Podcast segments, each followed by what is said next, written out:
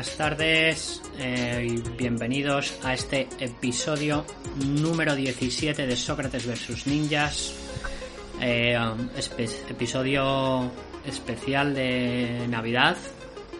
No sé cuántos especiales de Navidad vamos a hacer. Yo creo que al menos hay un par, este y otro. Eh, donde vamos a hablar sobre la vacuna de Pfizer para el COVID-19.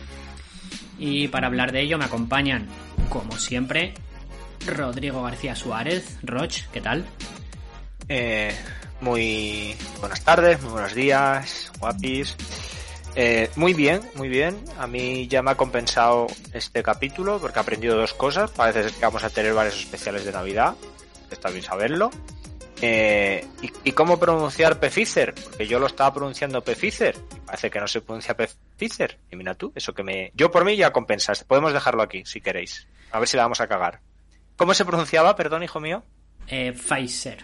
Pfizer. Pues eso. Pfizer, sí, creo pues que es Pfizer. Pues lo he tenido que buscar. Está ahí en el, en el guion y lo he puesto porque yo también era incapaz de encontrar la, pronunciación. No sé, no sé leer fonética.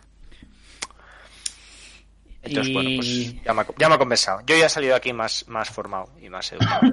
Estupendo. También está al otro lado de las ondas podcasteras David José Brenes. Brenes, ¿qué tal? Buenas, eh, pues un poco más de bajona, porque yo he entendido que vamos a hablar de Fraser y me he visto eh, especiales de todas las temporadas, pero, pero ahora creo que vamos a hablar de otra cosa. ¿Eso que te llevas? Eh, ¿Eso que te llevas? Haberte visto Fraser. Bueno, creo, porque yo no he visto no he visto Fraser. No sé si es buena, mala o regular. Una de mis, de mis series favoritas ah, pues. de humor.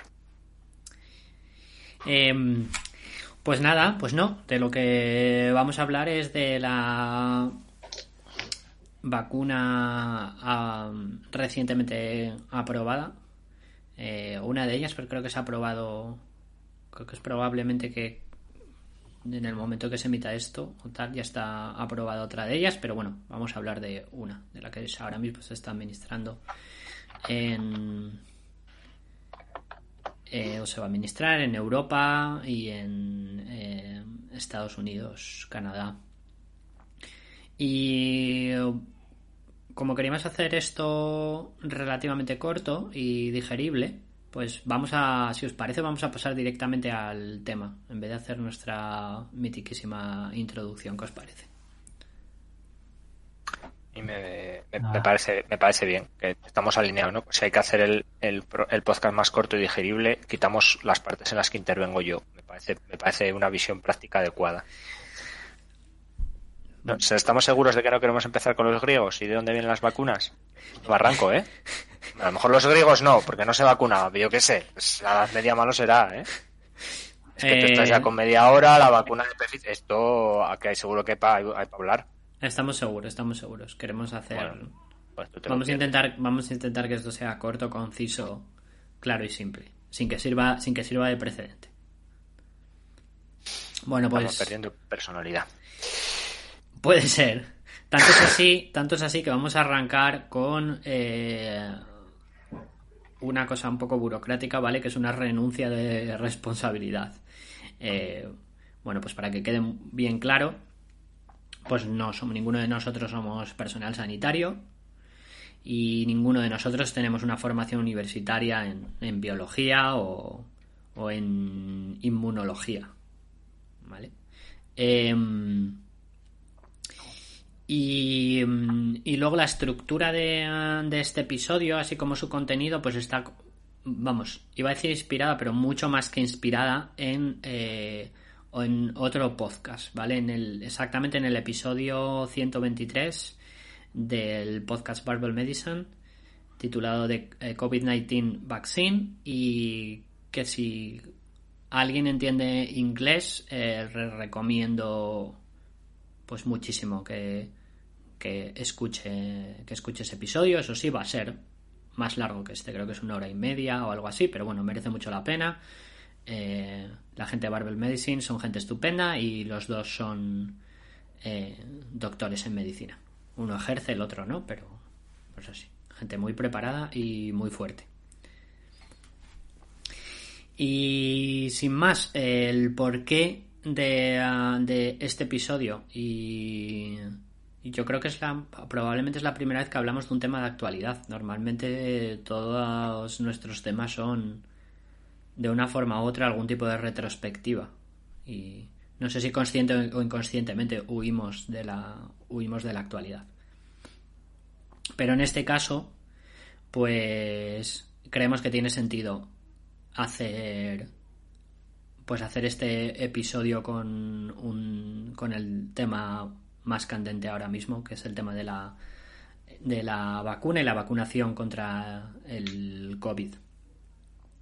Y lo que queremos humildemente hacer, pues es eh, proporcionar un resumen riguroso sobre lo que se sabe actualmente sobre el desarrollo y el funcionamiento eh, de la vacuna.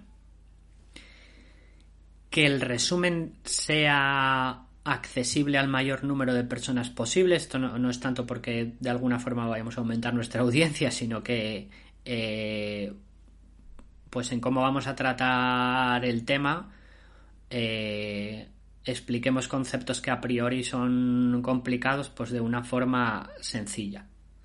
Eh, que eso nos va a llevar a hacer sobre simplificaciones, es seguro. ¿Vale? Pero aún así, eh, el ánimo es ser súper rigurosos. Em, y mm, vamos a, tener una, estructura muy básica, pero bueno, al final vamos a tratar de resolver una serie de, dudas em, que parece que bueno que flotan un poco en el aire no en el discurso general o de la población o al menos el, al que nosotros tenemos acceso. Eh, y nada más. Eh, todo eso teniendo muy en cuenta que pues bueno todas las dudas que se están generando en torno al, al desarrollo de, esta vacuna y al proceso de vacunación pues no sé, desde mi perspectiva personal, pues son completamente normales. Eh, y entiendo que en, el estado de incertidumbre constante en el que vivimos, eh, pues no sé, se hace incluso, se hace incluso más patente que sabemos que no sabemos un montón de cosas y que eso nos pone extremadamente nerviosos. Claro, yo, yo este capítulo en realidad lo veo un poco, eh, en cierto sentido, como una extensión o como una especialización de nuestra inacabable serie sobre filosofía de la ciencia. Eh, y, en realidad creo que tiene mucho que ver con, el final de esta serie, ¿no? Con, eh, una nueva circunstancia social en la que tenemos un montón de información.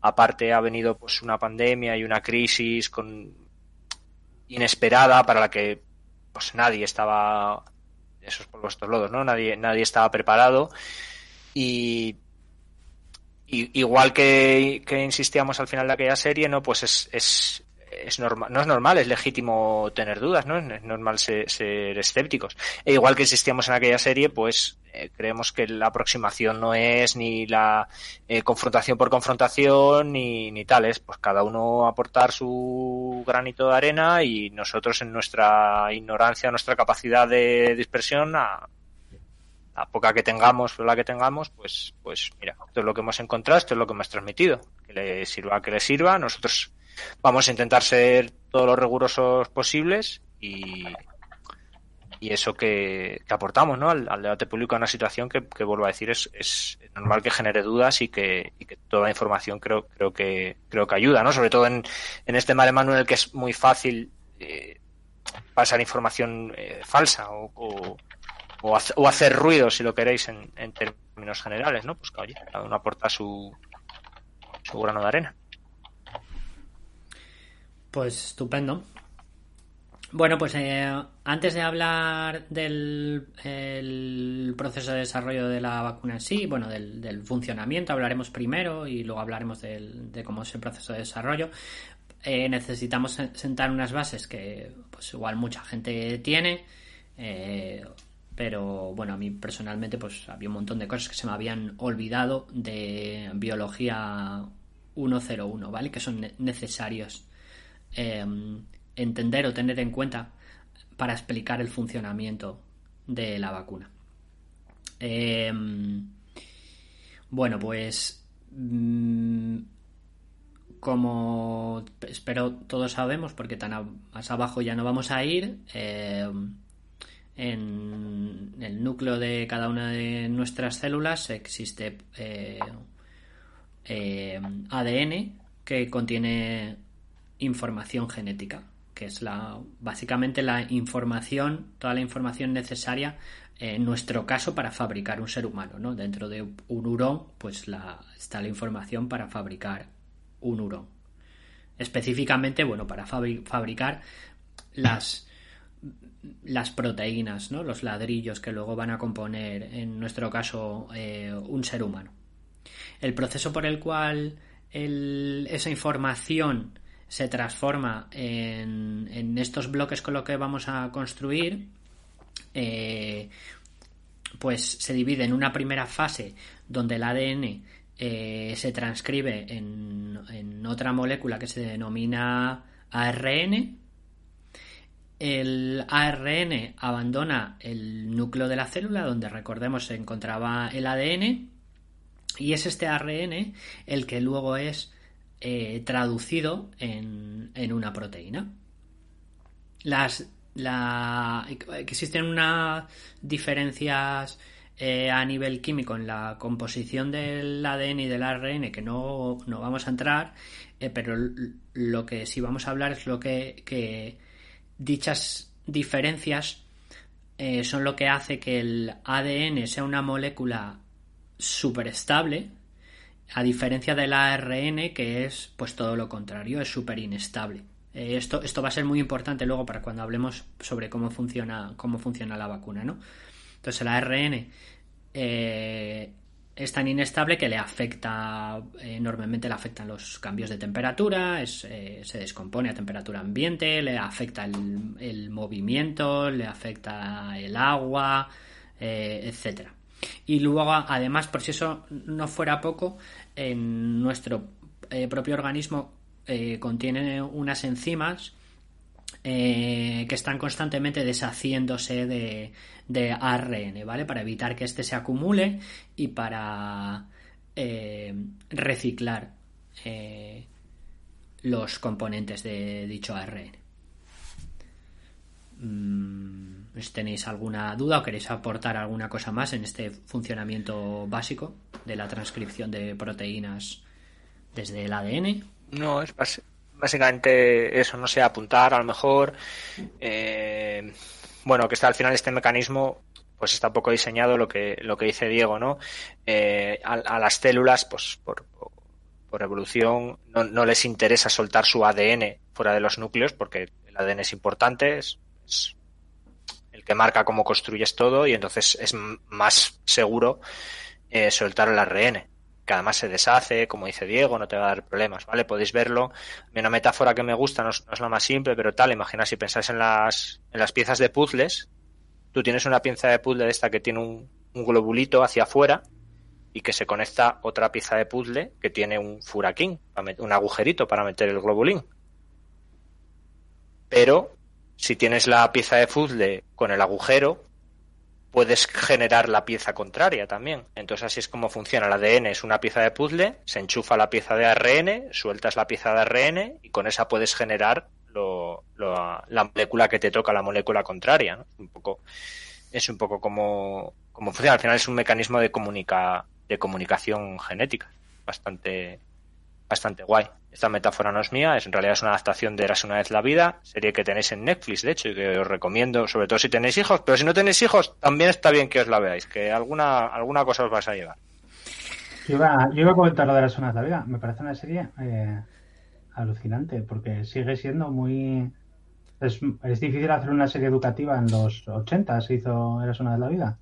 Sí, eh, las bases siguen siendo eh, correcta, sigue siendo una metáfora muy bonita de lo que pasa dentro de las células. Es bastante, bastante guay. Sí, está muy bien. Y sobre todo esta parte que es como la más complicada.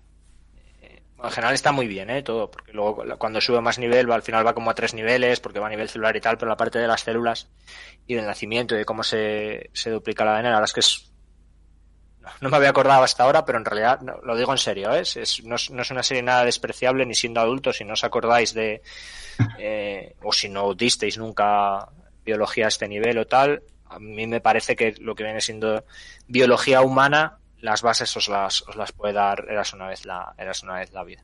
Son capitulillos cortos, ¿no? Y eso que os lleváis. Bueno. Luego hay intriga y acción también, ¿sabes? Es... Siempre hay espías. Bueno, pues con estos. Eh, con estos cimientos eh, pasamos directamente a, explicar cómo funciona la vacuna. Eh, lo primero que cabe destacar es que en febrero de, de, este año ya se dispone de la secuencia genética del SARS-CoV, que está compuesta por 29 proteínas.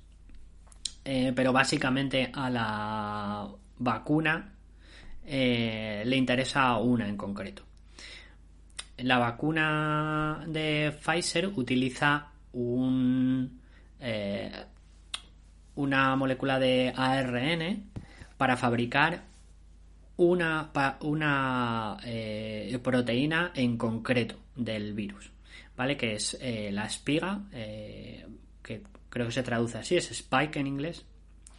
bueno, o corona también. O corona. se llama ah. así precisamente por la, por la espiga en forma de corona. Perfecto.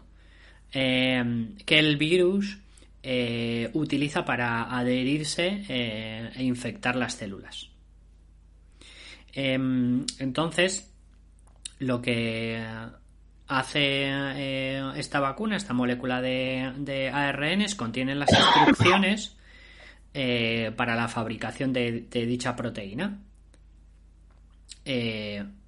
una vez nuestro organismo eh, empieza a producir eh, esa proteína. Esto hace que nuestro sistema inmunológico que detecta que es algo que, pues, que es un agente externo que no conoce, que no le gustan las cosas que no conoce, eh, pues empieza a prepararse para, para combatirlos. ¿Vale?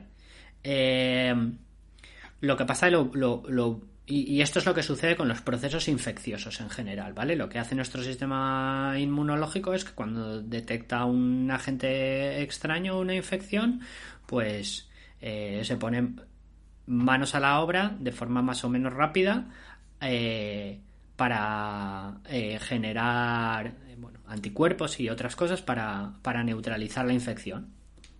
¿Qué es lo que sucede aquí? Que estamos generando anticuerpos, eh, pero no estamos ante un, un, proceso infectivo grave, ¿vale? Porque en realidad el virus no está ahí, ¿sabes? Lo único que hay es una proteína que por sí solo no hace nada, es la corona, que sí va a ayudar al virus a infectar, pero eh, en el escenario de la aplicación de la vacuna no, no existe el virus, solo está, esa, solo está esa proteína.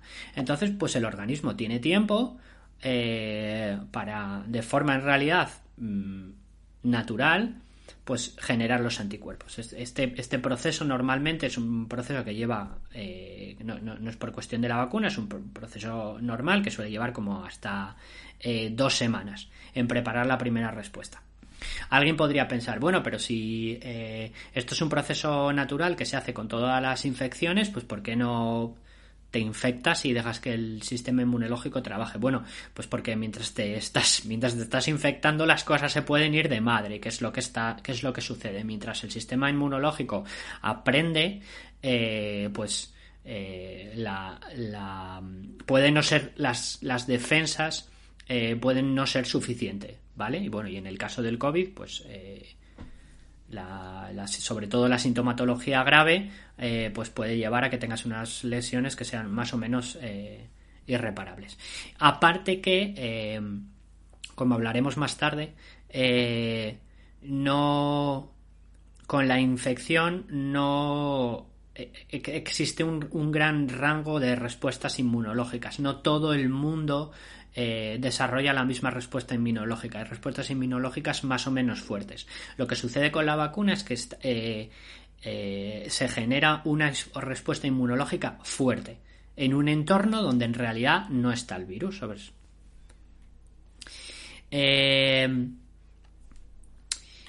¿Qué más quería contar de esta historieta? Vale.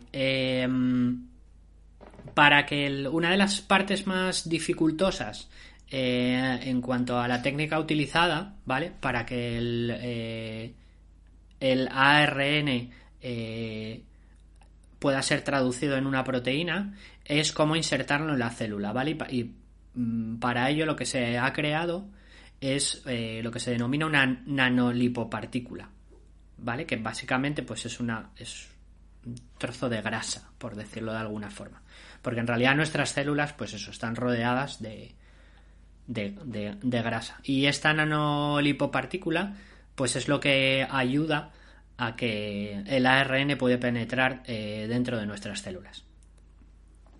Esto es una técnica, pues, eh, novedosa, tan novedosa como que, eh, bueno, en realidad, siendo rigurosos, la técnica no es tan novedosa. Lo que es novedosa es la aplicación en una vacuna. Y, porque es una estrategia completamente diferente a las vacunaciones, a las estrategias de creación de vacunas que hemos visto hasta ahora, donde normalmente lo que se hace eh, es administrar una versión atenuada o muerta, entre comillas, porque nos llevaría a hablar de si los virus son cosas que están vivas o muertas, eh, del agente infeccioso. Em, y bueno, como decía, aunque la aplicación de, de estas técnicas es eh, absolutamente nueva en el desarrollo de vacunas, la tecnología que se usa eh, está desarrollada como desde el 2003, ¿vale? Que eh, se desarrolló, aunque había estudios, como siempre con la ciencia, existen estudios muy anteriores, antes de que haya una, una aproximación tecnológica concreta, pero en el 2003 pues ya tenemos la tecnología que coincide eh, con la epidemia de, SARS eh, que hubo en, ese momento. Eh, ¿Alguna duda hasta aquí? ¿Queréis comentar alguna cosa? No. pues, o sea, solo recalcar lo, que, lo que comentas ahora, la importancia que al final tiene estas investigaciones básicas cuya aplicación no se ve directamente, pero que te acaban permitiendo crear este tipo de, de tecnologías. O sea, si hubiésemos tenido que crear la tecnología desde cero, pues obviamente hubiese sido un, un problema. Y el utilizar esta tecnología es un poco por lo que decías tú. Eh, con este tipo de vacunas, los efectos de una de la infección no no, no, no, no existen, no, no son tan graves, porque no te estás infectando el virus realmente. O sea, aunque sea una versión reducida, etcétera, eh, pues en, una época de epidemia global como estamos ahora, eh, inyectar a la gente con el virus puede, puede suponer algún, algún problema, aunque no sea un virus al 100% de su, de su fuerza. Entonces hay muchas que empezaron a utilizar esto precisamente por eso, porque, porque lo veían como una ventaja frente a otros tipos de tecnologías para desarrollar la vacuna. Y creo que es, lo he pensado ahora a raíz, perdón, al raíz de lo que dice Brenes de, de la ciencia base, ¿no? Eh, que conecta con lo que hablábamos sobre la filosofía de la ciencia, sobre conocimientos que sean coherentes o tal. Eh, esta técnica puede ser más o menos moderna, bueno, incluso siendo del 2003, pues, ¿habías dicho 2003 o 2013? No me acuerdo. No, 2003, 2003. es relativamente moderna, pero la base eh, biológica es bien conocida, que sigue siendo proveer al organismo de una forma de desarrollar sus propias defensas de forma natural. Lo que pasa que en vez de inoculando virus inactivos, pues inoculando lo más próximo de tenés no es tan simple, pero sabes que no es tampoco una marcianada, ¿sabes? Porque ahora creo que se está hablando mucho con razón de, bueno, esto es una técnica nueva, no sé qué, no se aprueba, etcétera, etcétera, pero tampoco es tan, no es una cosa súper el concepto base y, y, donde esto casa dentro de todo nuestro conocimiento biológico y científico no es super marciano.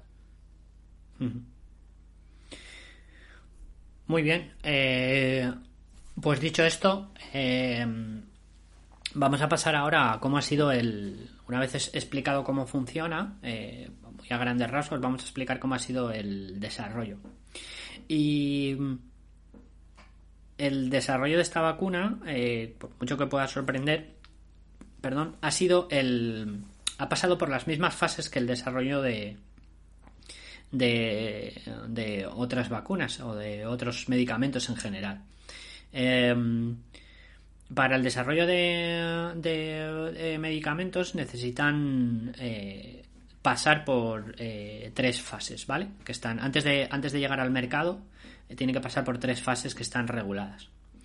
Em, la primera fase, y, bueno, primero que quiero decir es que esta vacuna ha pasado em, las tres primeras fases. Existe una cuarta fase que hablaremos eh, después de ella, pero que se da ya cuando eh, el medicamento está en el mercado. Bueno, como decía, la primera fase es eh, una comprobación de seguridad, ¿vale? Lo primero que se, que se comprueba no es ni siquiera la eficacia de la vacuna, es si el principio activo del medicamento o en, este caso, pues en el caso de la vacuna, pues eh, esta técnica eh, muestra efectos eh, adversos, ¿vale? Se hace con un estudio con una muestra muy pequeña y lo que se trata es de buscar la dosis segura que ofrezca menos efectos adversos.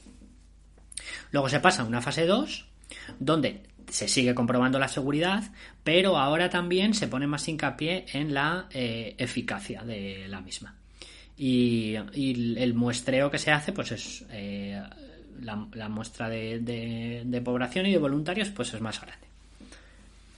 Eh, y por último, antes de llegar al mercado, se pasa por la fase 3 con un muestreo mm, órdenes de magnitud mayor y eh, donde aparte de seguir comprobando eh, la seguridad y la eficacia, eh, se compara mm, contra soluciones ya existentes, ¿vale? En, este, nuestro caso se compara la, la vacuna candidata contra las soluciones contra el COVID que existieran, que en este caso particular es ninguna.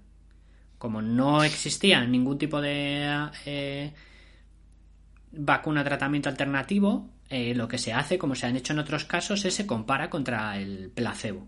¿Vale? Eh, pues eso, en, este estudio, en el muestreo, pues hay una. Eh, a, cierto grupo de control se le administra placebo y al otro grupo, pues la, la vacuna. En cada fase, para poder pasar de fase, hay que eh, recibir una aprobación por parte de la entidad reguladora, eh, que son entidades gubernamentales. Pues en el, caso de la em, de Estados Unidos, que fue donde se hizo la primera em, aprobación de esta vacuna, pues es la FDA, la Food and Drugs eh, Administration.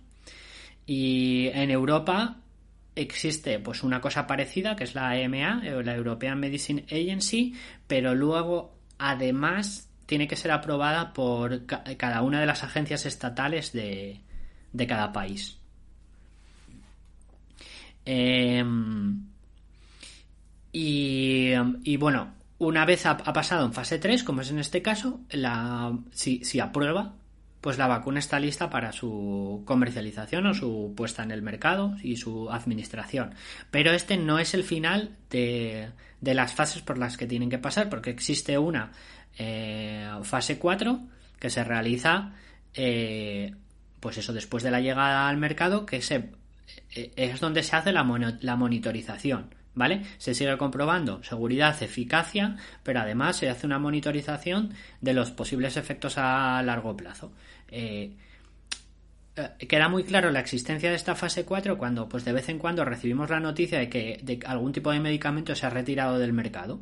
Pues eso sucede porque eh, dichos medicamentos siguen en fase 4 y siguen en un estado de monitorización y en el momento en el que pasa un tiempo se ha detectado que para la población o para cierto tipo de para cierto corte de población eh, los problemas que causa son superiores al beneficio, pues se retira del mercado.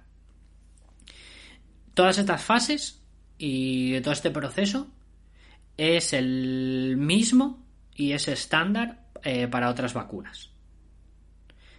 Como luego hablaremos en las preguntas frecuentes, puede dar la sensación eh, completamente justificada de que, de que, bueno, de que esto ha ido muy rápido, no, puede haber pasado los mismos controles que, que otras vacunas, ¿vale? Pero sí, lo, sí los ha pasado. Eh, la velocidad se debe, pues bueno, a que ha sido el caso, un caso excepcional donde ha habido una movilización internacional pues enorme y, ha habido una eh, un conjunto de recursos pues prácticamente ilimitado. Además de que eh, hay una cosa que sí se ha hecho de forma especial que, comentaba fuera de programa eh, Brenes muy importante que, lo que sí se ha hecho ha sido un solapamiento de fases. Eh, el solapamiento de fases en este aspecto lo que ha querido decir es que algunas vacunas o algunas candidatas a las vacunas antes de la aprobación de la fase 1 pidieron permiso para pasar a fase 2. ¿Quiere eso decir que eh, se han saltado la fase? No, ellos si recibieron el permiso empezaron con los muestreos y los estudios de fase 2 mientras las entidades reguladoras seguían los criterios de comprobando los datos que habían obtenido en fase 1 y si por alguna razón que de hecho eh, pasó con algunas candidatas eh, no pasaban la fase anterior aunque estuvieran en mitad del estudio de la fase 2 se anulaba y se echaba todo hacia atrás ¿Vale? Entonces lo que quiero recalcar y que quede muy claro es que los criterios de, de mm, aceptación y de evaluación han sido los mismos que se han utilizado para, para otras vacunas. Eh, que bueno, repito, mm, entiendo perfectamente el escepticismo porque yo hasta hace cuatro días ni siquiera era consciente de cuáles eran los protocolos y cuáles eran los eh, eh, y cómo se desarrollaban los medicamentos o cómo se desarrollaban las vacunas. Sí, pero eh, yo entiendo, hay también dos cosas ¿no? que, a mí me gustaría resaltar de, esto lo que has dicho. Lo primero, en realidad, creo que estamos experimentando un poco la resaca de una cierta falsa seguridad que teníamos. Y me explico. Estamos cuestionando, vuelvo a decir, es normal que lo hagamos, el contexto es el que es, pero estamos cuestionando una vacuna como probablemente no hemos cuestionado en general a nivel social ninguna otra.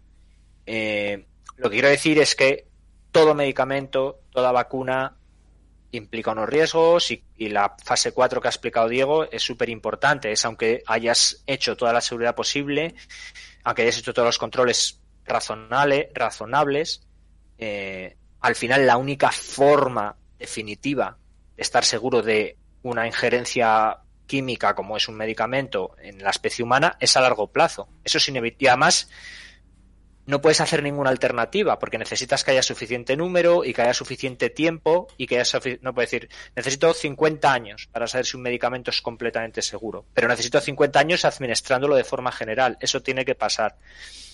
Eh, se han hecho unos controles con esta y con todas las anteriores vacunas y con todos los anteriores medicamentos que son razonables que son eh, que son tal pero siempre ha pasado y, o sea, lo que, lo quiero decir es que estábamos como más, no, estábamos todos los seguros que teníamos que estar, porque es algo, es algo seguro, pero eh, la vida es incertidumbre y a un cierto grado que siempre hemos asumido y que tenemos que asumir y que es inevitable, porque la alternativa es no tener penicilina, entonces, bueno, para quien la quiera. Em, y, ¿Y qué era el otro? Ya no me acuerdo.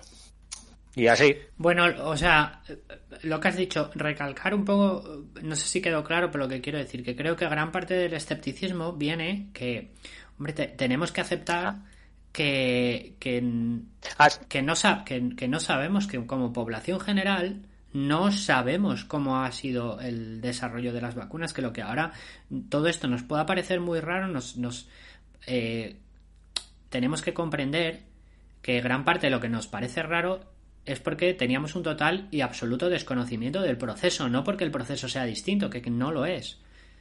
es un proceso especial en ciertos casos, pero, pero no, no, no es distinto. Es simplemente, bueno, pues lo que tú has dicho, que no, no poníamos el foco en ello y no, y normal, no sabíamos cómo, eh, cómo se desarrollaba.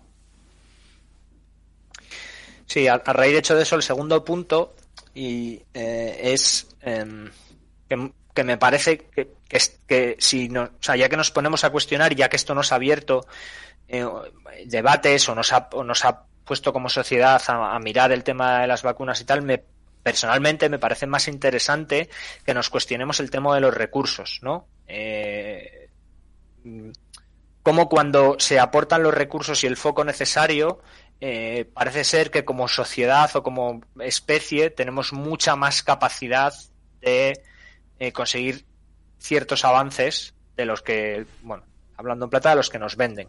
Eso, sí que me parece una, cosa más a cuestionarse, que incluso me parece más valiosa para el futuro que eh, el, efecto que, puede o no tener la, tener la vacuna, que es una cuestión que tampoco nos, no solemos hacer, ¿sabes? Pero bueno, hay como muchos medicamentos, como muchas cosas, como o, ya el cambio climático, lo que queráis, ¿no? Que siempre es, pues no se puede, porque los recursos, pues, bueno, pues igual cuando se cuando se quiere cuando se quiere se puede. Y, y ese sí que es un cuestionamiento que, que, que se puede hacer y que me parece hasta más significativo o más valioso a largo plazo que, otros. Sí, absolutamente coincido con esa reflexión, ya lo sabes. Mm, vale.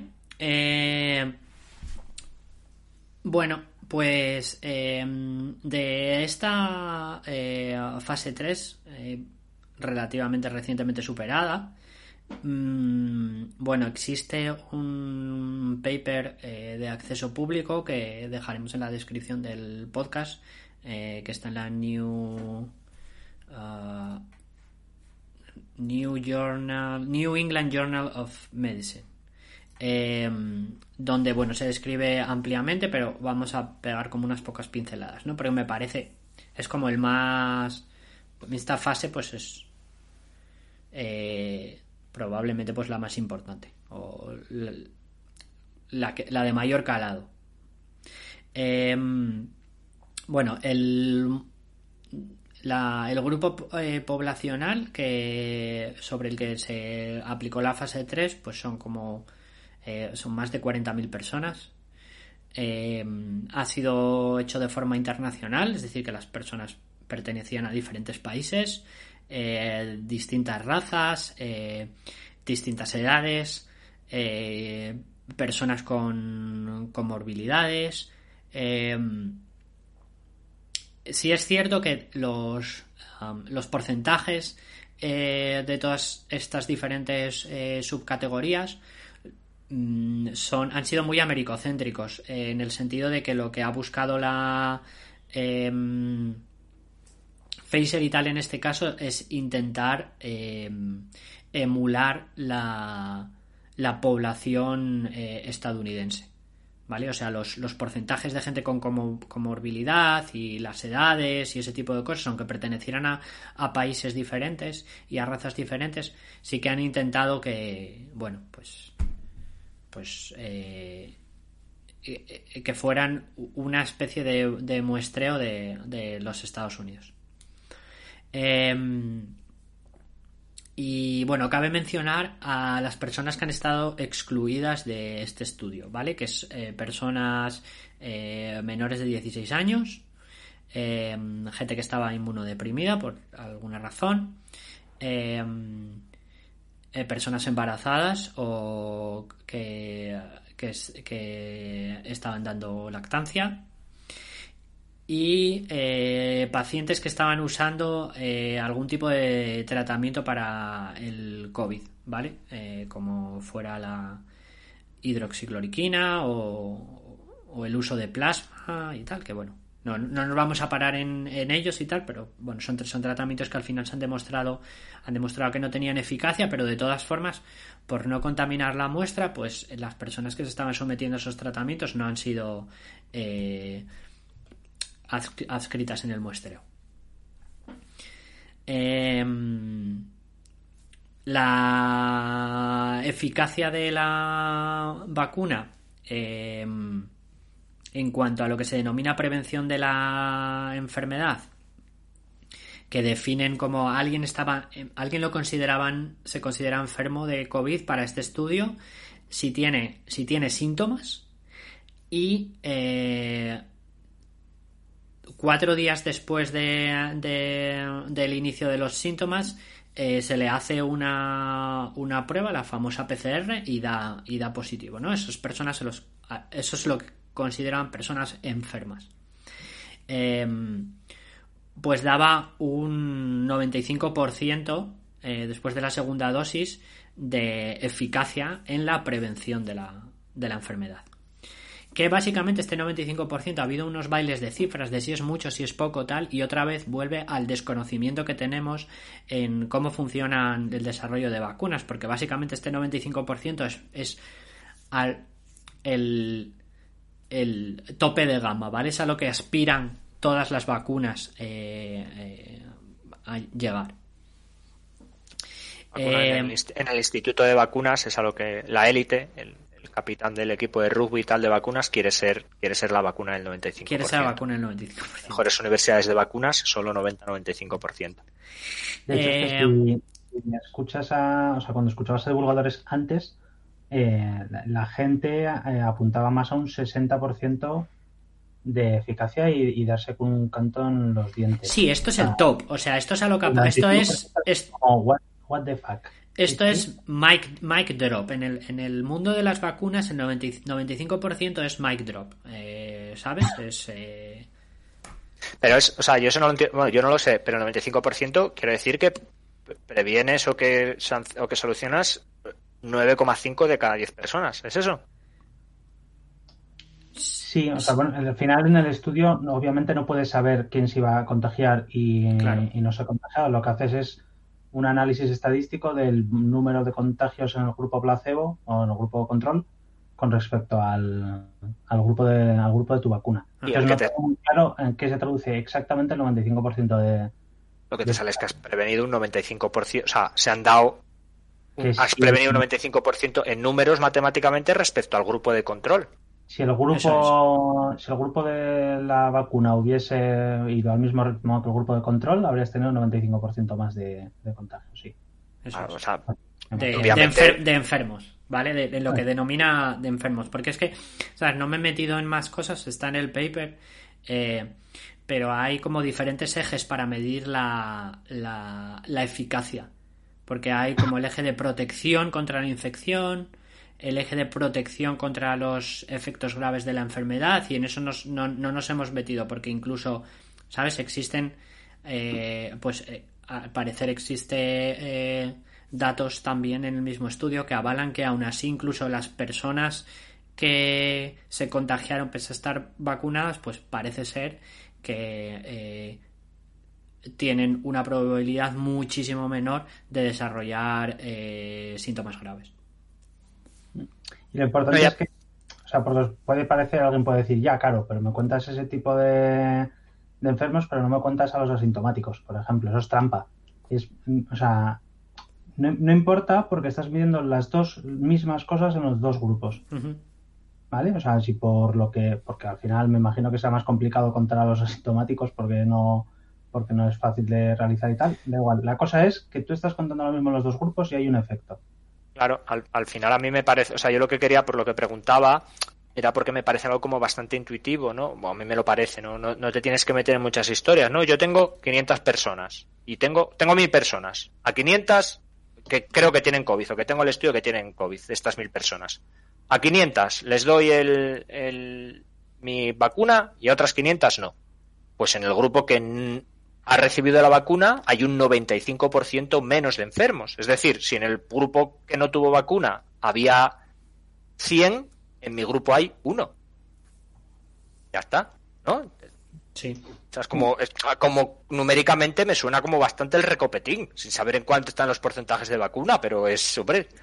Sí. Y que luego hay, de cada, 100 personas que han muerto, podemos asumir que en principio pues parece que solo va a morir una. Hombre, es, un, es una simplificación, pero el 95% está muy bien. O sea, yo no sabía que había habido alguna crítica que el 95% fuese una fuese insuficiente, pero el 95% es, es una, una, maravilla. eh, había críticas eh, que yo leí de, inmunólogos incluso de es que solo afecta a las versiones más leves del virus o a las infecciones más leves, tal. Y nuevo vuelve a ser lo mismo. Eh, estoy midiendo lo mismo en la misma métrica en los dos grupos. Si solo afectase a las infecciones más leves, pues o bien es que muy pocas infecciones graves, el otro 5%, o bien es que no es verdad y, no distingue la, vacuna entre infecciones leves y no, y no leves. ¿Eh? Lo importante es eso, el 95% es una eficacia de, vamos, de la leche, de, no, no, no se esperaba. luego eh, podemos preguntarnos por qué ha habido esta eficacia, pero eso me imagino que debe ser otra cosa, que lo tendrán que estudiar. Vale, de hecho, en el propio estudio se está hablando de que eh, es, es probable que eh, hay, hay, hay, hipótesis que dicen que la eficacia luego en la población general pudiera ser un poco pudiera ser un poco menor. Eh, por, porque hay algún tipo de sesgo de que las personas participantes en el en el eh, en el proyecto como eran voluntarios pues sean personas que hayan tenido más cuidado mm, con respecto a, a a exponerse a las infecciones o tal. Pero es todo, pero es una hipotetización completamente. Eh... ¿Qué decir? Que... Bueno, y es una hipotetización razonable, es quiero decir, mm. siempre debes asumir eh, en cualquier. Pero no estamos hablando. Lo que, lo que quiero dejar claro es que no están hablando, aun con eso, no, no se esperan grandes variaciones. Se han sorprendido tanto de que funcionara tan, se han sorprendido tanto de que funcionara tan bien que han intentado los propios científicos y desarrolladores han intentado buscar eh, sabes intentan ponerse ellos mismos piedras de decir pues eh, mm, que me parece muy bien que es el propio espíritu crítico no de, de pues mm, es no puede ser que funcione no lo podemos haber hecho tan bien no no puedes tirar algún pequeño eh, desfase con respecto a la población general. Pero eso, pero nos encontramos en unos números que, bueno, pues eso, que no, se esperaban que fueran tan buenos y que es top tier de las vacunas. Esto ha pasado. En, Pfizer han tenido, eh, desde el laboratorio hasta el CEO, o la CEO de Pfizer, no, no sé quién es, por todas las fases que iba pasando era tal, hemos resultado 95%, eso está mal. Eso está mal, no puede ser un 95%. Por... Míralo otra vez, ¿no? Pero es que lo hemos mirado, míralo otra vez. Y eso iba subiendo y lo han mirado como 75 veces. Señor CEO, señora CEO, 95%. Eso está mal. Pues, está mal. Lo voy a sacar corriendo, pero eso está mal. Voy a mirar yo, voy a mirar yo el Excel. Bueno, como baje yo al laboratorio y lo encuentre, doyte con él. Es un poco el eslogan de Pfizer ahora mismo. Destacar que no es solo la vacuna de Pfizer, en realidad son todas las vacunas que se han sacado tienen una eficacia eh, relativamente parecida, 90%. Sí, aquí estamos hablando solamente de esta por, bueno, por básicamente porque creo que es la que está creando más controversia por el tipo de tecnología que es y ese tipo de cosas. Sí. Mm. Eh, igual es un tema de esta metodología global y de tener en cuenta desde las primeras fases a personas de todos los países eh, y con distintas tal, pues igual también tiene algo que ver el tema de, cooperación internacional en que ya Sí, una vez más, ¿no? hablamos de, la, de, de, este proceso que parece un proceso muy acelerado, luego lo veremos hacer hincapié, pero pues es eso. Eh, ¿Qué científico soñaba con que de repente le iban a decir, no, pero es que quiero hacer un muestreo de 40.000 personas en todos los países del mundo? Que a mí me estaba, pues eso era impensable, ¿sabes? En, dice, pues mira, no, tú tienes este. Eh, este eh, vaya no sé hablar español como se dice funding en español otra vez eh, financiación. financiación tú tienes esta financiación y búscate la vida sabes o sea eh, vas a tener que utilizar a tu familia a tus primos y allegados. Y aquí de repente pues es que quieres 40.000 personas que quieres hacerlo en Turquía venga en Turquía. Que quieres hacerlo en España venga en España. Quieres hacerlo donde quieras a quien quieras. Nosotros que por dinero no sea eh... hay, otra cosa más, que es no solo los investigadores que hacen la vacuna están investigando el virus. La literatura científica que se ha generado sobre el, sobre el virus eh, a lo largo de este año es, es, bueno, es inconmensurable, o sea, no, no, se puede, no se puede abarcar. Llega un momento que cada semana se publicaban más artículos de los que cualquier persona podría llegar a leer en, un mes. Eh, toda esa literatura al final también ayuda al, desarrollo de, al desarrollo de las vacunas. O sea, ha habido estudios de cómo afecta la COVID a los enfermos de inserta aquí región de un país de, del mundo desarrollado, entre comillas, eh, los ha habido todos. O sea, tengo miedo que haya estudios de cómo afecta el coronavirus en Coyoto. Mm. Todo eso son información que ayuda. Que ayuda. Vale. Bueno, pues eh, voy a ir un pelín más rápido porque quería que esto fuera breve y se me ha ido un poco de las manos como suele ser habitual. Eh, nada, un par de apuntes sobre sucesos que han ocurrido durante la fase 3 y que eh, pues habréis visto más o menos en las noticias y tal y que han creado noticia. Eh, daría para otro podcast el tratamiento informativo de todo esto. creo que no me voy a meter, ¿no? Hubo cuatro muertes en el. Eh, de, toda de todo el muestreo, hubo cuatro muertes en el grupo en el que fue administrado el placebo y dos en el que recibieron la vacuna. Eh, y básicamente tanto en un grupo como en otro se murieron de ataques se murieron de ataques al corazón ah. murieron más los del grupo placebo que los de la vacuna sí sí pero porque no tenía nada que ver porque, pues, ya ya claro claro por eso digo que no, tenía absolutamente no ha tenido absolutamente nada que ver entonces pues está todo dentro de lo estadísticamente esperable eh, de hecho, luego hablaremos de, otra cosa muy curiosa, ¿no? Eh, con respecto a, sucesos estadísticos. Em, los efectos adversos, y entre comillas efectos adversos, eh, porque en realidad son los efectos de, de, una actividad del sistema inmunológico, en realidad no es, un, no es efecto adverso, es un efecto esperado del sistema inmunológico, eh, que mayormente se han relatado son la fatiga, el dolor muscular y la fiebre. Eh, y lo curioso de todo esto es que también se dio en el grupo placebo, ¿vale? Por dos razones, fundamentalmente. Os explican por dos razones. Eh, eso, gente que se le administró un placebo, pues reportó haber tenido algún tipo de, algún tipo de esta molestia, que puede ser por una cosa que se llama el efecto nocebo, ¿vale? Que, existe un porcentaje de, de un porcentaje estadístico donde si la persona piensa que algo le va a hacer daño, eh, puede hacerle daño, aunque no haya eh, ningún tipo de de causalidad eh, o porque estos, eh, estos efectos adversos, fatiga, dolor muscular y fiebre, es algo muy del día a día, ¿sabes? Que te, que te eh, puede pasar pues en cualquier momento. Son un tipo de dolencias súper comunes. Em, en cuanto a los efectos graves que se reportan, ¿vale? Porque se reportan los efectos, nadie dice Luego la causalidad de si los, lo produce la vacuna o no es otro tema, ¿no? Esto es lo que, lo que reportan. Repito una vez más, hay gente que se le administró el placebo y reportó que, uff, pues es que me, pusisteis el, la vacuna que no era tal y es que tuve dos días con fiebre, ¿vale? Todo eso se, se reporta, pero obviamente no existía una causalidad, al menos en ese caso. Bueno, pues en cosas que se han reportado se, se reportaron... Eh, un, porcentaje de, apendicitis y de hecho salió como en las noticias, ¿no? ¿Puede ser que la vacuna del coronavirus provoque apendicitis?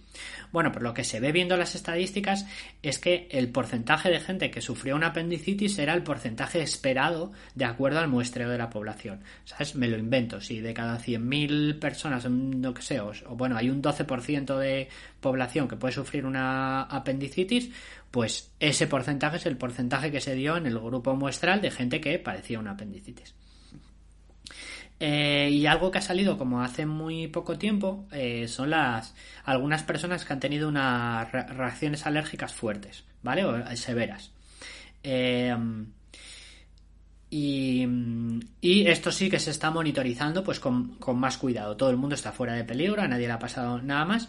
Y lo que sí se ha visto es que son, donde se han producido, son a personas que tienen reacciones alérgicas muy fuertes, o sea, no, no una reacción alérgica estacional a aleno, tal no sé cuántos, son gente que tiene un, un, historial de anafilaxis, ¿vale? Son gentes que lleva epinefrina encima, por si les da un, un chungo. Eh, pero vamos, obviamente esto es una cosa que se está, que se está monitorizando.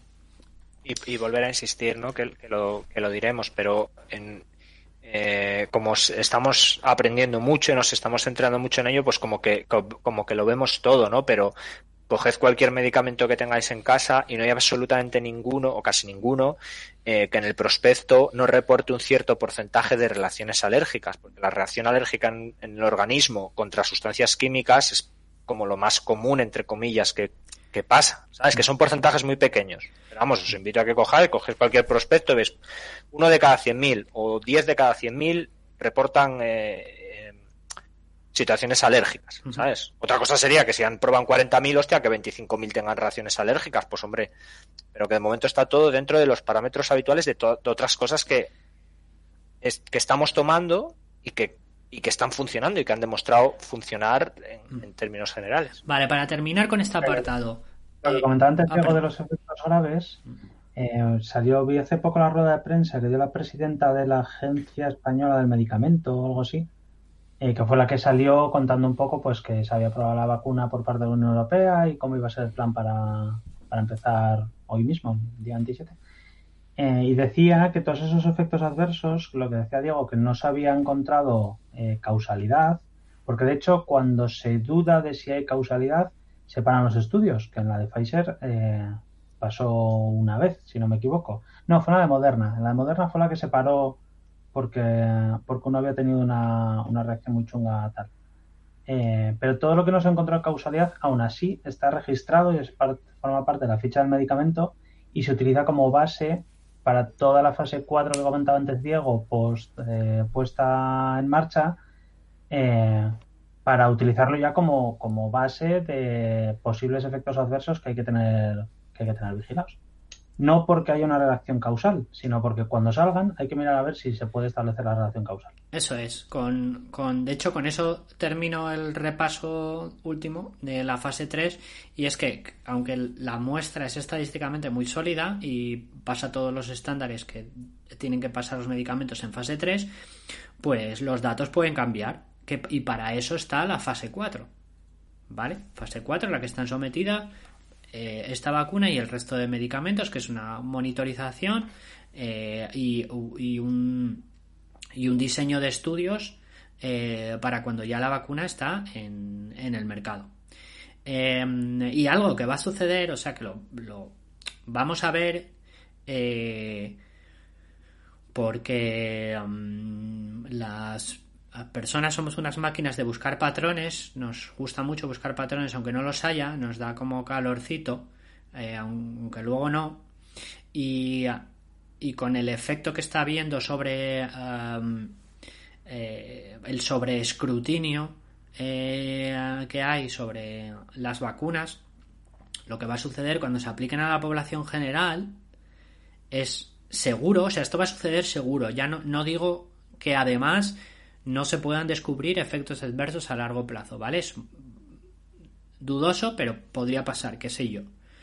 Eh, pero lo que seguro, seguro que va a pasar es que una vez aplicada a la población general, hay gente que va a tener cáncer, desgraciadamente, y hay gente que se va a morir, y hay gente que va a tener eh, enfermedades autoinmunes, y hay gente que desgraciadamente se va a caer de un andamio.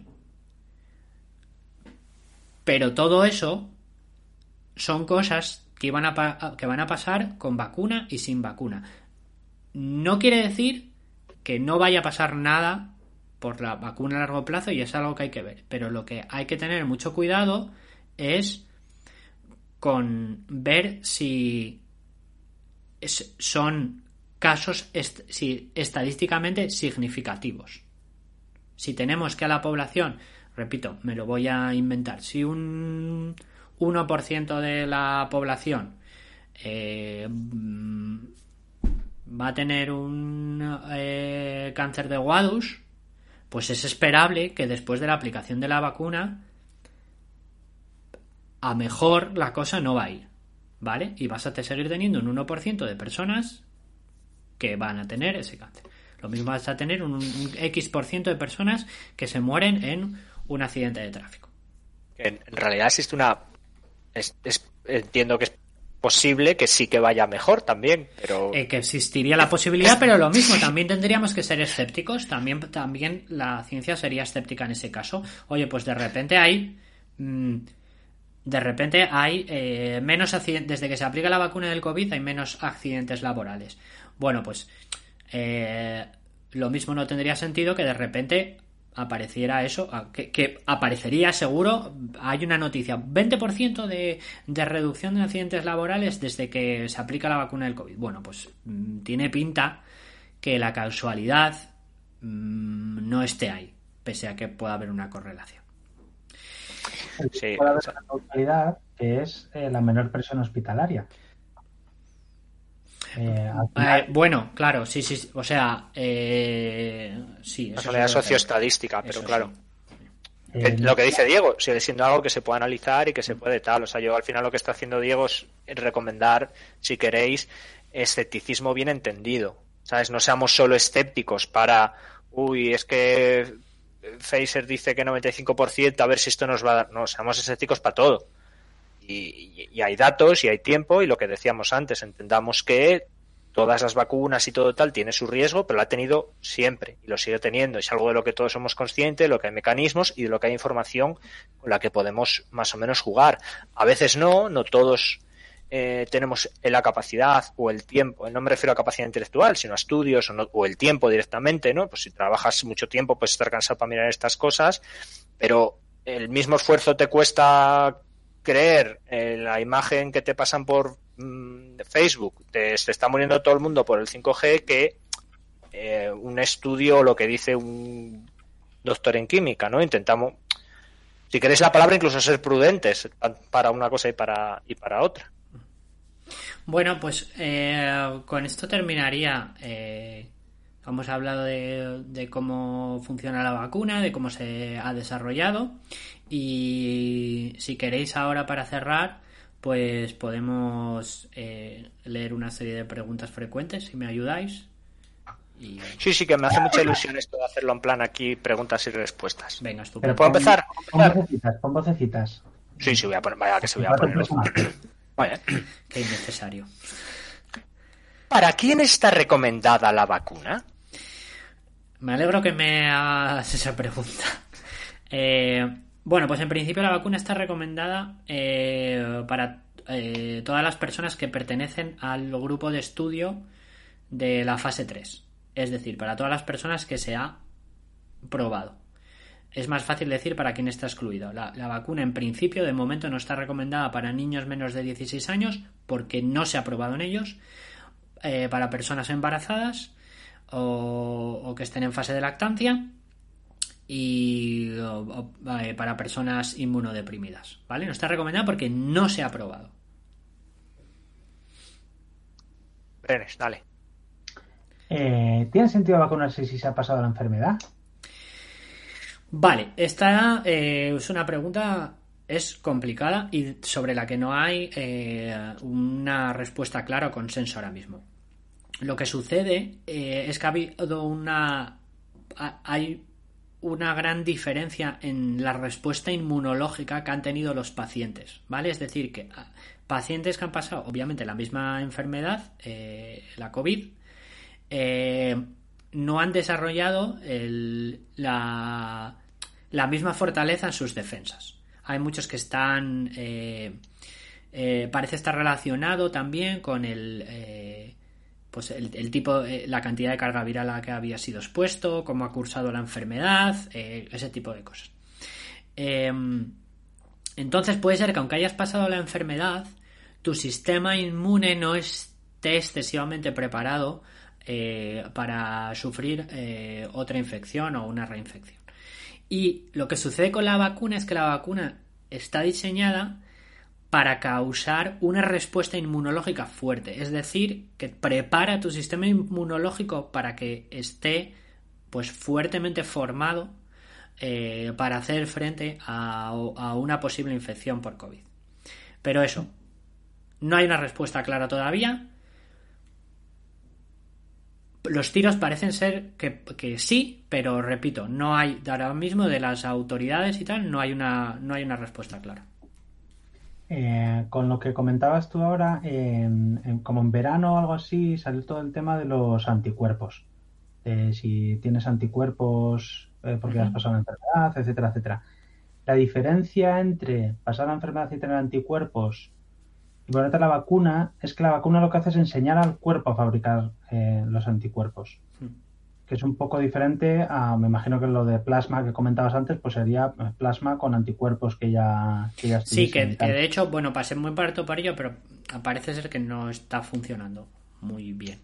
Los anticuerpos tienen una vida una vida media y, no van a no duran para siempre. La habilidad del cuerpo para generar anticuerpos sí que es más permanente. Eh, sí, o sea, o más, o más larga, sí, eso es cierto, sí. La vacuna de sarampión te la pones una vez, o la vacuna de, no sé, las vacunas estas que nos ponen de niños, que yo no me acuerdo cuáles eran. Pero te las pones una vez porque, porque lo que hacen es que el cuerpo luego puede generar los anticuerpos sin tener que, sin tener que volver a, a exponerte al virus, vamos, sin tener que volver a enfermar. Eso es. Que vamos, que sí, que se vacuna la gente, ¿no? Aunque den pasado enfermedad. Bueno, a ver. Lo, yo me hago eco de lo que ahora mismo eh, con los datos y las autoridades sanitarias dicen. Pues hay esta evidencia científica de la diferencia de, de, eh, respuesta inmunitaria, que todo parece indicar que es así y por lo tanto tendría sentido que se vacunase todo el mundo, pero ahora mismo no. Yo tengo que ser sincero y ahora mismo no hay una respuesta clara. Igual dentro de dos días o de una semana o lo que sea, sí hay una respuesta más clara al respecto.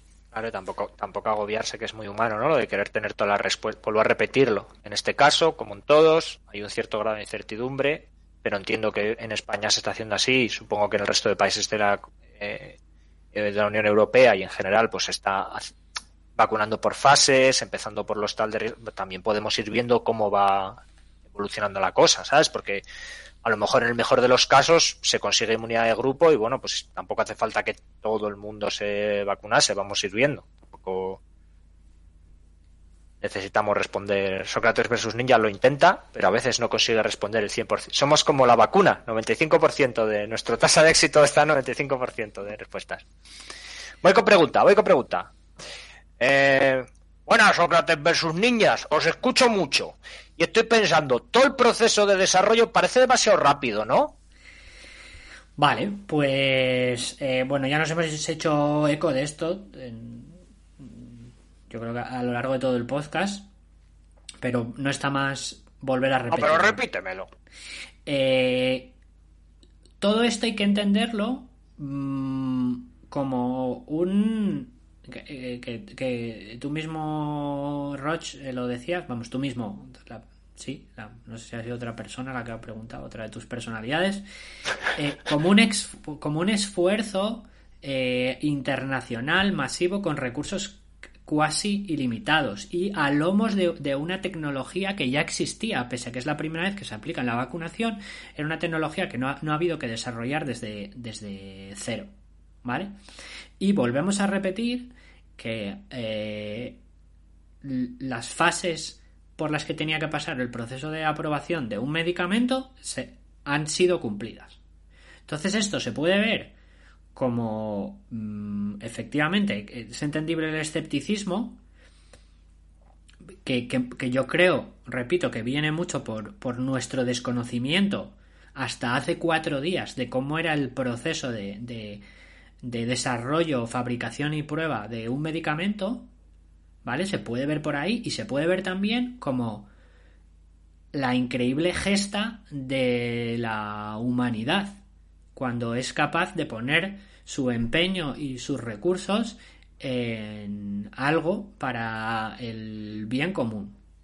Esto es mi. Eh, Diego ponía fuera de programa. Mi hipótesis de, que. De, bueno, mi hipótesis no, de mi, tristeza siempre de, de, que yo a estas alturas quería estar discutiendo, eh, pues, eh, si aplicar la primera directiva de, Star Trek cuando estemos contactando con nuevas especies extraterrestres, ¿no? Y no si. No si la gente debería de cuando está trabajando debería estar asegurada o no. O sea, eso. Diego ponía fuera de programa un ejemplo, me parece muy gráfico, y que hay, que que varios ejemplos y a través de la historia eh, se encuentran más, ¿no? Pero él habla, por ejemplo, de la llegada a la Luna. Eh, la llegada a la Luna y en general la carrera espacial durante la Guerra Fría son dos ejemplos del inmenso potencial eh, que, tiene eh, la especie humana cuando, cuando pone objetivos comunes, ¿no? Y cuando se coordina. Eh, y además, bueno, esto tendría muchas implicaciones, podríamos hacer un programa aparte, porque va un poco en contra del discurso neoliberal actual y tal, no sé cuánto, pero bueno, tanto la URSS, que obviamente era una dictadura autárquica y unificada y socialista, entonces no tenía problemas, pero incluso Estados Unidos lo que hizo fue unificar todo su potencial o gran parte de su potencial en un objetivo concreto. Es que era una barbaridad, ahora a, a toro pasado es muy fácil, pero llegar a la Luna era una absoluta barbaridad, pensemos en ello un poco, ¿no? Pero hay muchos ejemplos como ese, no sé, eh, otro presidente estadounidense, ¿no? Eh, al final de la Segunda Guerra Mundial o a medias había dicho una barbaridad como voy a tener 250.000 bombarderos en el aire en, cinco años y había conseguido como 500.000, ¿no? Cuando, cuando hay un objetivo común, eh, los resultados son la, historia muestra que los resultados son mágicos, que nos parecen mágicos porque no estamos acostumbrados, porque, bueno, pues el día a día es tal y de, ¿esto, ¿esto dónde sale? Pues esto sale sencillamente de una cosa que es que nos hemos esforzado todos en común, que como no lo hacemos, pues esto nos parece el recopetín, pero es porque no lo hacemos, no es porque no se pueda. Y porque igual también hay un discurso que interesa que no tengamos esto en cuenta, pero eso para otro día. Más preguntas. Breves. Eh, la fase 4, eh, ¿qué, pasa con los efectos a largo plazo? ¿Cuándo, ¿cuándo se saben? ¿Qué, qué? ¿Cómo, ¿Cómo va eso? Pues no sabemos. Esa es la, la respuesta, es que no sabemos los efectos a largo plazo porque la única forma de saber los efectos a largo plazo es dejar pasar el tiempo. Y de momento no tenemos la tecnología necesaria para acelerar el proceso del paso del tiempo. Y es la verdad, es lo que hay que decir, que no lo sabemos. Ahora bien, que el mecanismo por el cual funciona la vacuna, donde, donde el uso del ARN que se, se degrada tan fácilmente, hace en principio poco plausible que la vacuna pueda causar efectos a largo plazo, pues es así, ¿vale? Esa es la sospecha y la principal hipótesis. La, nos sorprenderían los efectos a largo plazo, pero la verdad es que no lo sabemos. Ahora bien, eh, con esa incertidumbre y ese escepticismo que parece eh, normal, eh, también hay que barajar el riesgo versus el beneficio de la situación actual. Más. Última pregunta, venga, que estoy cansado ya. Última. Eh, bueno, y, y, la nueva cepa qué? ¿Qué pasa con la nueva cepa? A ver. ¿Qué pasa con la nueva cepa? Pues de la nueva cepa eh, sabemos eh, muy poco y yo menos, porque si no lo saben los científicos todavía, pues eso. Y hay que salir. Yo entiendo perfectamente. ¿eh? Yo soy el primero que ha, estado y de vez en cuando se mete en bucles de sobre información. Eh, pero bueno, mm, pues ahora mismo es excesivamente pronto y no tenemos. Eh, no hay razones para pensar que las soluciones actuales no funcionen con respecto a la nueva cepa. No, no las hay, podría haberlas, pero no las hay. Y. Mm, Lo que comenta Diego, eh, es muy, es muy pronto, pero ya está, ya empiezan los primeros estudios, porque, pues igual que en febrero ya teníamos eh, la secuencia genética del, virus, la secuencia genética de la nueva cepa ya está ahí, ya, ya está, ya se tiene, ya se, se pueden hacer pruebas de la eficacia de la vacuna con respecto a ese virus en concreto eh, pero una cosa buena que tenía, que lo dijo Diego eh, al inicio, es eh, que el virus utilizaba la proteína de la, de la, corona, de la, spike. Y, y, es muy poco probable que aparezca alguna cepa de coronavirus, muy poco probable, no imposible, pero muy poco probable, que modifique esa, esa proteína, ¿vale? Porque es una proteína básica para el, para el, funcionamiento, o sea, para el enganche. Otras cosas podrá cambiar y podrá cambiar el virus y tal, pero la elección de esa proteína en concreto es precisamente para asegurar que trabajas con lo que es más inmóvil en el virus, con lo que se supone que tiene menos probabilidades de que cambie.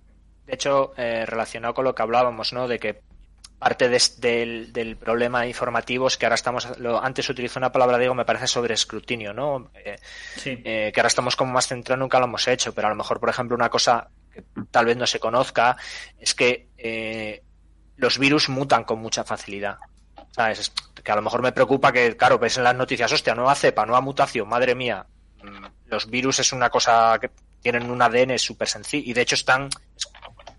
Es un poco como su estrategia, en cierto sentido. ¿no? Son criaturas muy, muy. tienen muy poca membrana, guadus guadus, y a nada que les da un viento. De hecho, bueno, la gripe, sabéis que todos los años que van a curarse con la gripe porque son mutaciones del mismo virus y sin embargo, más o menos todos los años, salvo que alguna vez hay alguna cosa particular, hay vacuna. ¿Por qué? Porque una cosa es que un virus tenga una mutación eh, más o menos ligera y, otra cosa muy distinta que sea un cambio tan radical que entonces ya no te funcione eh, la vacuna o que pierdas todo lo que has avanzado, ¿no? Que es que a lo mejor entonces estamos hablando incluso de una nueva especie, a lo mejor. Entonces, bueno, tampoco lo que dice Diego, seamos escépticos, pero tengamos, seamos conscientes que no cualquier mutación del COVID es el es el es, horrible ni es el fin y que es algo, es algo normal y esperable. Lo raro sería en realidad que no mutase absolutamente nada el virus.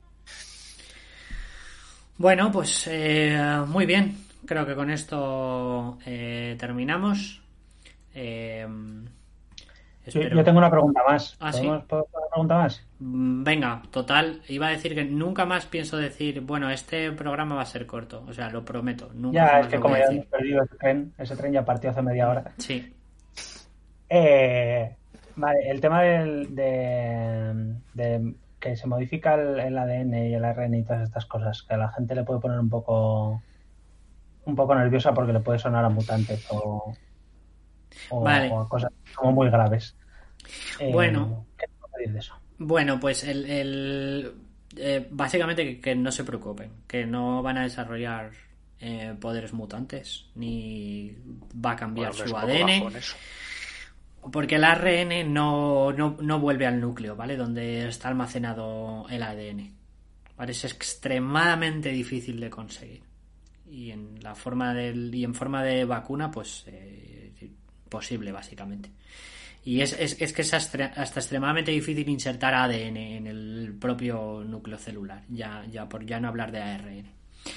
Que sí que alguien habrá Mm, por ahí leído o ha escuchado algún doctor y tal hablando y qué hay del VIH porque el VIH es capaz de transformar el ARN eh, en ADN infectarlas efectivamente el VIH eh, como retrovirus que es es capaz de eh, transformar el ARN que lo compone y infectar el ADN de células. Estupendo Mm, el ARN por sí solo, ARN por sí solo, eh, no, no sucede. Y el, y el SIDA, mira, sería interesante. De hecho, voy a ver si me, preparo y hacemos un programa. Me, gustaría hacer un programa sobre el VIH, sobre, sobre el SIDA. Es un caso extremadamente excepcional, incluso en la naturaleza. De hecho, por eso ha dado tanto SIDA, tantos problemas como, como, como epidemia. Y, es que es una movida, es, es uno entre un millón. Eh, Sí, eso es. es. una cosa pues extremadamente difícil y probablemente si fuera más fácil, bueno, si fuera, si fuera más fácil en la naturaleza, no sé lo que pasaría. Sería todo, sería todo más, sería todo más complejo. Pero si de hecho tuviéramos la, la, tecnología y la, y la ciencia para poder modificar genéticamente a las personas eh, mediante la aplicación de vacunas o una inyección, Sé que a la gente le da mucho yuyo, pero probablemente eh, sería la, puerta de entrada a solucionar un montón de problemas y un montón de enfermedades y un montón de cosas. Y no, no disponemos de la... o sea, me atrevo a decir, desgraciadamente... De hecho, este año el Nobel lo ganó eh, la gente que ha puesto como las bases para una tecnología de modificación de, de código genético. Sí, ¿no? Que- Pero- cri- pero- CRISPR, pero- no sé. Sí, la de CRISPR. tal. Pero centrándonos y, y volviendo a, a lo que decía al, fin- al principio Diego, es que va un poco en, o sea, todo el sistema genético de las células está pensado, bueno, no es así, pero uno de sus fundamentos es que eso no pase. Lo que iba a decir, que seguramente si fuese Sí. más... Si fuese, Si fuese más fácil la naturaleza, la, no- la biología no funcionaría como Sí, funciona. no funcionaría como funciona. Eso es. evolucionaría para crear un mecanismo eh, que no que no fuese tan fácil, que es lo que ha hecho. Sea, al principio las vidas eran basadas en ARN eh, y la, la evolución lleva a vidas basadas en ADN porque son más proclives a sobrevivir porque no puede venir cualquiera a, a hacerles un, un roto. Porque son más, bueno, ah, a discutir descosido. Eh, bueno, pues eh, muchísimas gracias, compañeros contertulios. Eh, muchas gracias Vaya, a. vaya- regresivo que me parece. Madre Ya, que- ¿eh? Qué mal. Bueno, muchas gracias, amigos, por estar una vez más eh, conmigo charlando. Eh, es siempre un placer. Espero que para la gente que nos escuche sea, aunque sea la mitad del placer que es para mí charlar con vosotros, me conformo. No, un 95%. Lo mismo, chicos. Muchísimas gracias a los dos. Gracias, Diego, por, por prepararte, prepararte esto. Y eh, pues mucho ánimo a todo el mundo. Si vamos, vamos saliendo. Eh, Vamos para arriba. estamos ya, vamos para arriba. Ya ha sido el solsticio de invierno, ya empiezan a ser los días más largos, al menos en el hemisferio norte. Si nos está escuchando en el hemisferio sur, pues lo siento. Entendido Espera lo seis meses. O sea, Hasta luego. Hasta luego.